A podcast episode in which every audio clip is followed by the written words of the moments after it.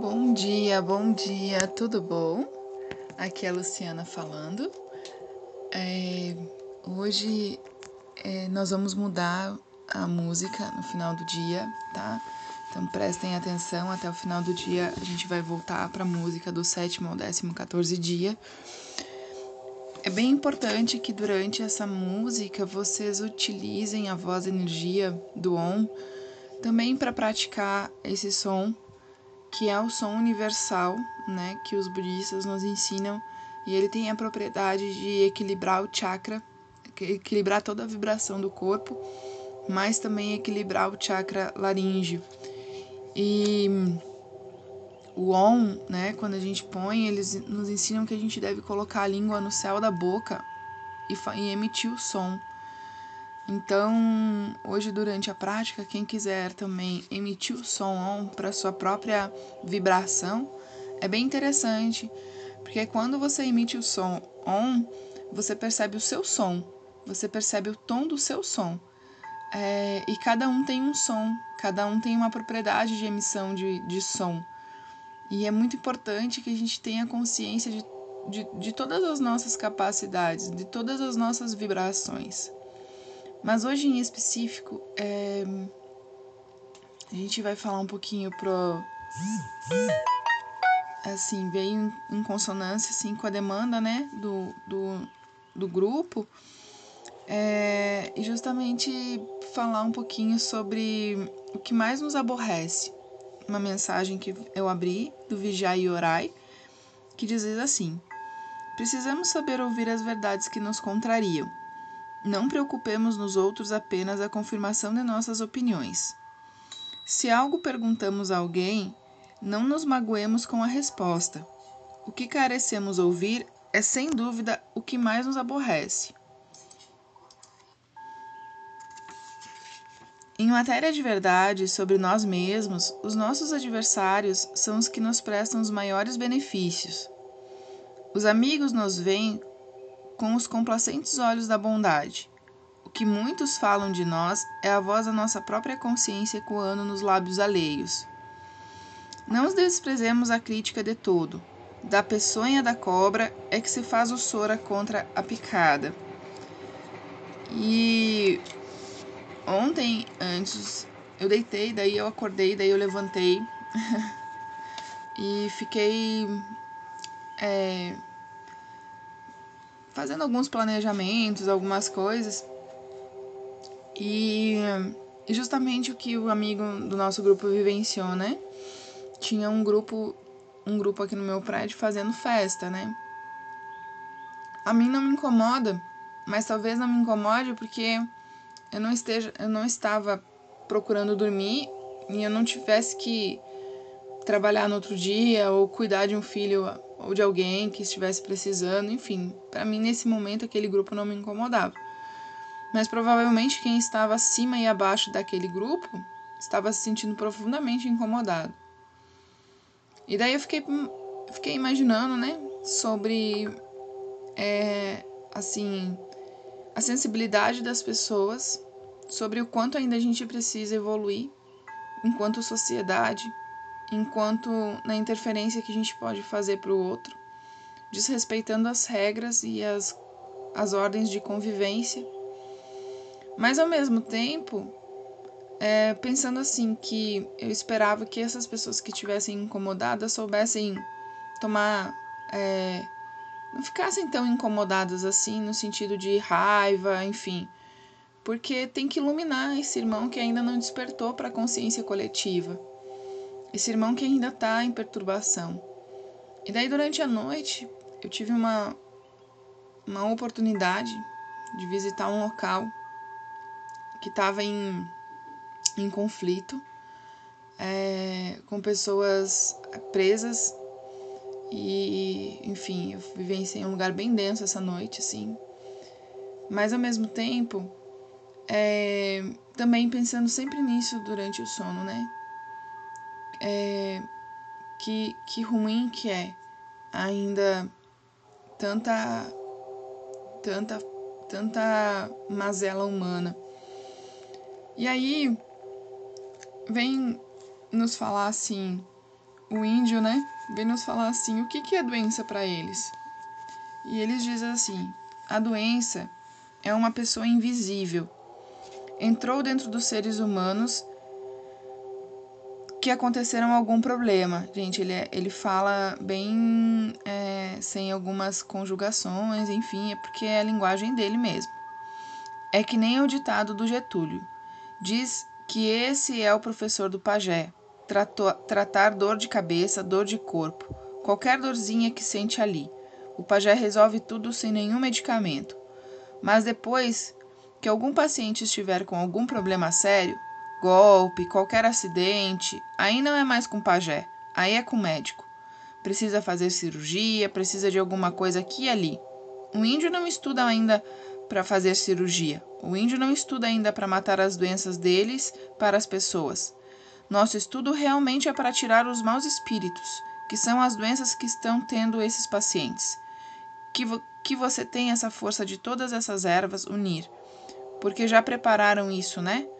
É trazer, curar e eles vão, vão reunir, já que são Yushubu. Yushubu é aquela energia vital que eles falam, né? Mesmo já foram preparados para formar para isso. Você os reúne, traz e dá banho e tudo ali. Que qualquer coisa que vocês fizerem, os espíritos das ervas, eles estão ali reunidos decidindo como a doença pode sair nesse momento para deixar o paciente em paz. Então a doença, estou falando a verdade, que eu estou preparado para isso. A doença vai embora. Agora é problema é esse medicamento da indústria, do preparo químico. É para matar as doenças, cura, mas tem que matar. Tem que ter dieta para poder sair a doença. Não porque ali a gente está pedindo a força do Yoshubu, que foi ele que trouxe essa energia, né? A gente está dentro desse, unindo esse poder espiritual. Está muita gente aqui. É como eu estou falando. Muita gente tem coisas algumas perto dele ou dela, né? Então, já que nós estamos ali na roda, fazendo as nossas atividades de cura, ali não é para curar uma pessoa ou duas. É para curar tudo que tiver ali e todas as comunidades das três terras indígenas e fazer frente com os amigos que estão no meio desse trabalho. Por isso, tem que ter muito sopro dentro das nossas pessoas. Ali vai ele, o sopro. Vai dar mais força para a canção que você vai cantar, entendeu? Chamando para quando chegar aquela força para poder tirar todos os maus encostos do espírito daquele grupo. Pessoal, é, eu acho incrível porque eu percebo assim uma uma sincronicidade entre as culturas, né? Eu sempre digo assim que o nosso índio, em algum momento, ele teve alguma, alguma proximidade muito grande, eu acho, uma separação dos povos com o povo in, é, da Índia. é, os próprios indianos, até pela semelhança física, se vocês pegarem algumas, algumas etnias, assim, a gente vê até uma semelhança física nos olhos, na cor de pele. Então, assim, antropologicamente deve ter alguma explicação para isso. E assim, eles todos eles, né, eles falam sobre a doença do espírito, né, a doença da alma. E para nós, é, isso está associado assim, né, a, a, essa, a essa ancestralidade, mas também ao poder da mente, ao poder do pensamento, ao poder da, da cura. E ele deixa bem claro, né, assim como na, na Índia, eles também buscam, buscam os recursos é, da medicina tradicional. Eu tive a oportunidade de estar com uma médica em, é, ayurveda indiana, de origem indiana mesmo, e eu fiz a segunda, a seguinte pergunta a ela. É, por conta de vir da, da origem da, da, dos alimentos, né, através da engenharia de alimentos, e ter a origem terapêutica, eu queria entender, porque como eu não tive a oportunidade de ir para a Índia, eu queria entender é, como que era na origem lá, porque a gente sabe a Ayurveda Ayurveda nacional, né? E aí eu perguntei a ela como que funcionava. E a explicação que ela me deu foi mais ou menos assim. É, lá nós temos a graduação em medicina Ayurveda, que é como se fosse para nós aqui uma nutrição, a nutrição. Só que eles lá trabalham numa equipe multi, né, dentro dos hospitais, individualizada por paciente por doença. Então, o paciente que for pita, for, for fogo, água, terra e ar, eles vão ter um tratamento para determinada doença. Então, a nutrição ela vem dessa forma para eles, né? Vem através da especificidade de cada um. E aí eu entendi um pouco melhor como que funcionava a Ayurveda na Índia. Por isso, inclusive, que nós temos uma grande, é, uma grande estudiosa da Ayurveda no Brasil, que ela traz a cura através dos alimentos, porque ela estava tendo esclerose. É, e aí ela vai na Índia para tentar não curar, porque não tem cura, mas para tratar os processos inflamatórios, para tratar o corpo, para que ela pudesse é, prolongar a qualidade de vida dela. E aí, dentro dos princípios é, hindus, tem todo um contexto, né? A gente, eles realmente a gente trabalha assim, corpo, mente e espírito em ação. Então, para colaborar com o nosso querido amigo Rodrigo e para todos aqueles que têm problemas de, de garganta, é, a gente sempre, quando trabalha com a medicina, é, é, com as práticas integrativas complementares, a gente vai na origem da psicossomatização. E aí a gente traz esse contexto, e quando sim, realmente não, a, a psicossomática não está dando conta, a gente vai na, na medicina tradicional trata o corpo que está precisando tratar e continua dando esse suporte psicossomático através dos, de outros recursos para que essa doença não retorne, para que essa doença, quando ela realmente vai embora, né, que, que cure mesmo a alma da pessoa nesse, nesse sentido. E eu gosto muito de fazer sempre esse paralelismo entre culturas, entre tradições, para a gente buscar realmente essa origem. E nós temos uma grande um grande fator favorável ainda, que se a gente souber aproveitar, é que as nossas tradições indígenas, elas ainda não foram tão é, corrompidas pelo homem, porque o homem só chegou aqui há 500 anos, né? Com o descobrimento do Brasil, agora mais de 500 anos, mas ele só chegou aqui, então assim, ainda tem muita coisa muito muito sagrada e muito pura que a gente tem que buscar nessas origens assim. E uma delas é realmente cuidar do corpo, da mente, do espírito em ação. E aí ele diz assim, ó, que a garganta é uma avenida de expressão, né? É o canal da criatividade.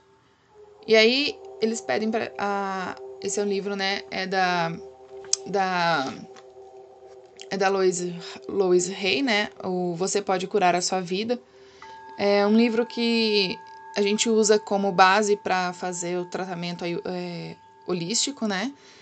É, quando a gente está trabalhando com os nossos pacientes. E aí ele diz assim: Abro meu coração e canto alegria com alegria com as alegrias do amor. Então esse é um mantra para quem tem quem tá, quer trabalhar o chakra é, da, da laringe, né, da garganta. É um mantra para dizer: abro meu coração e canto as alegrias do amor. Abro meu coração e canta as alegrias do amor. E aí, que, que é, quais são as causas prováveis né, do, dos problemas que afligem a, a garganta? Incapacidade de falar por si, raiva engolida, criatividade sufocada, em recusa em mudar. Aí, o nosso padrão de novo padrão de pensamento que a gente deve ter, né, é é certo fazer barulho, Expresso-me com alegria e liberdade. Falo por mim com facilidade. Expresso minha criatividade. Estou disposto a mudar. Então, isso é para quem queira trabalhar o chakra. E aí, a partir de hoje à noite, nós daremos o mantra OM para ser emitido também para quem está querendo trabalhar a expressão e a criatividade através da, do seu próprio som, né, da sua própria autonomia de ser. E eu espero que todos tenhamos um bom domingo, com paz, amor e bênção, e que possamos trilhar hoje no caminho do dia a nossa tranquilidade, exercitar a nossa força do pensamento, exercitar o nosso amor incondicional. Sejamos todos muito felizes no dia de hoje. Abençoai e abençoai o nosso dia com muita gratidão e luz. Namastê, arro, gratidão. Bom dia, bom dia, tudo bom? Aqui é a Luciana falando. É, hoje é, nós vamos mudar a música no final do dia, tá? Então prestem atenção, até o final do dia a gente vai voltar para a música do sétimo ao décimo 14 dia.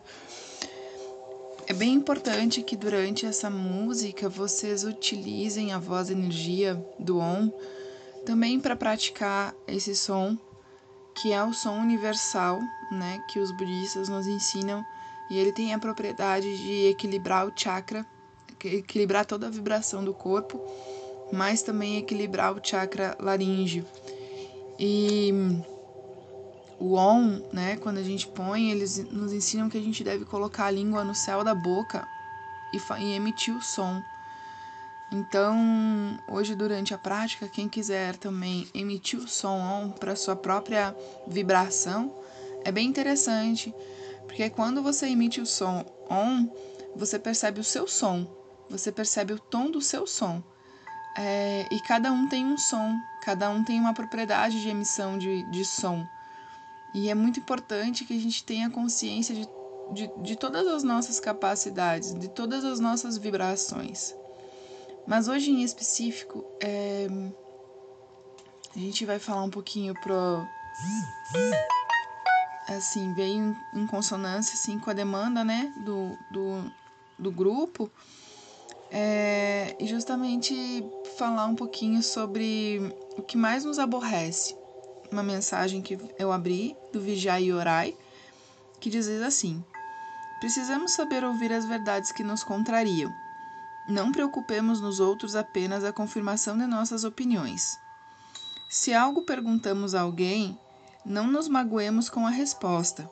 O que carecemos ouvir é sem dúvida o que mais nos aborrece. Em matéria de verdade sobre nós mesmos, os nossos adversários são os que nos prestam os maiores benefícios. Os amigos nos veem com os complacentes olhos da bondade. O que muitos falam de nós é a voz da nossa própria consciência ecoando nos lábios alheios. Não os desprezemos a crítica de todo. Da peçonha da cobra é que se faz o sora contra a picada. E ontem, antes, eu deitei, daí eu acordei, daí eu levantei e fiquei é, fazendo alguns planejamentos, algumas coisas. E, e justamente o que o amigo do nosso grupo vivenciou, né? Tinha um grupo, um grupo aqui no meu prédio fazendo festa, né? A mim não me incomoda, mas talvez não me incomode porque eu não esteja, eu não estava procurando dormir e eu não tivesse que trabalhar no outro dia ou cuidar de um filho ou de alguém que estivesse precisando, enfim, para mim nesse momento aquele grupo não me incomodava. Mas provavelmente quem estava acima e abaixo daquele grupo estava se sentindo profundamente incomodado. E daí eu fiquei, fiquei imaginando, né, sobre, é, assim, a sensibilidade das pessoas, sobre o quanto ainda a gente precisa evoluir enquanto sociedade enquanto na interferência que a gente pode fazer para o outro, desrespeitando as regras e as, as ordens de convivência, mas ao mesmo tempo é, pensando assim que eu esperava que essas pessoas que estivessem incomodadas soubessem tomar é, não ficassem tão incomodadas assim no sentido de raiva, enfim, porque tem que iluminar esse irmão que ainda não despertou para a consciência coletiva esse irmão que ainda está em perturbação.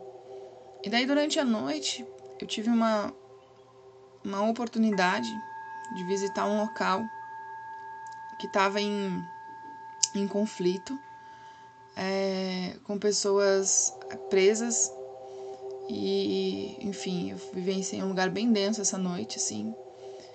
Mas ao mesmo tempo, é, também pensando sempre nisso durante o sono, né? é, que, que ruim que é ainda tanta tanta tanta mazela humana.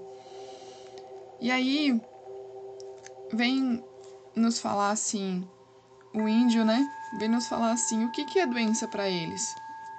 E eles dizem assim: a doença é uma pessoa invisível.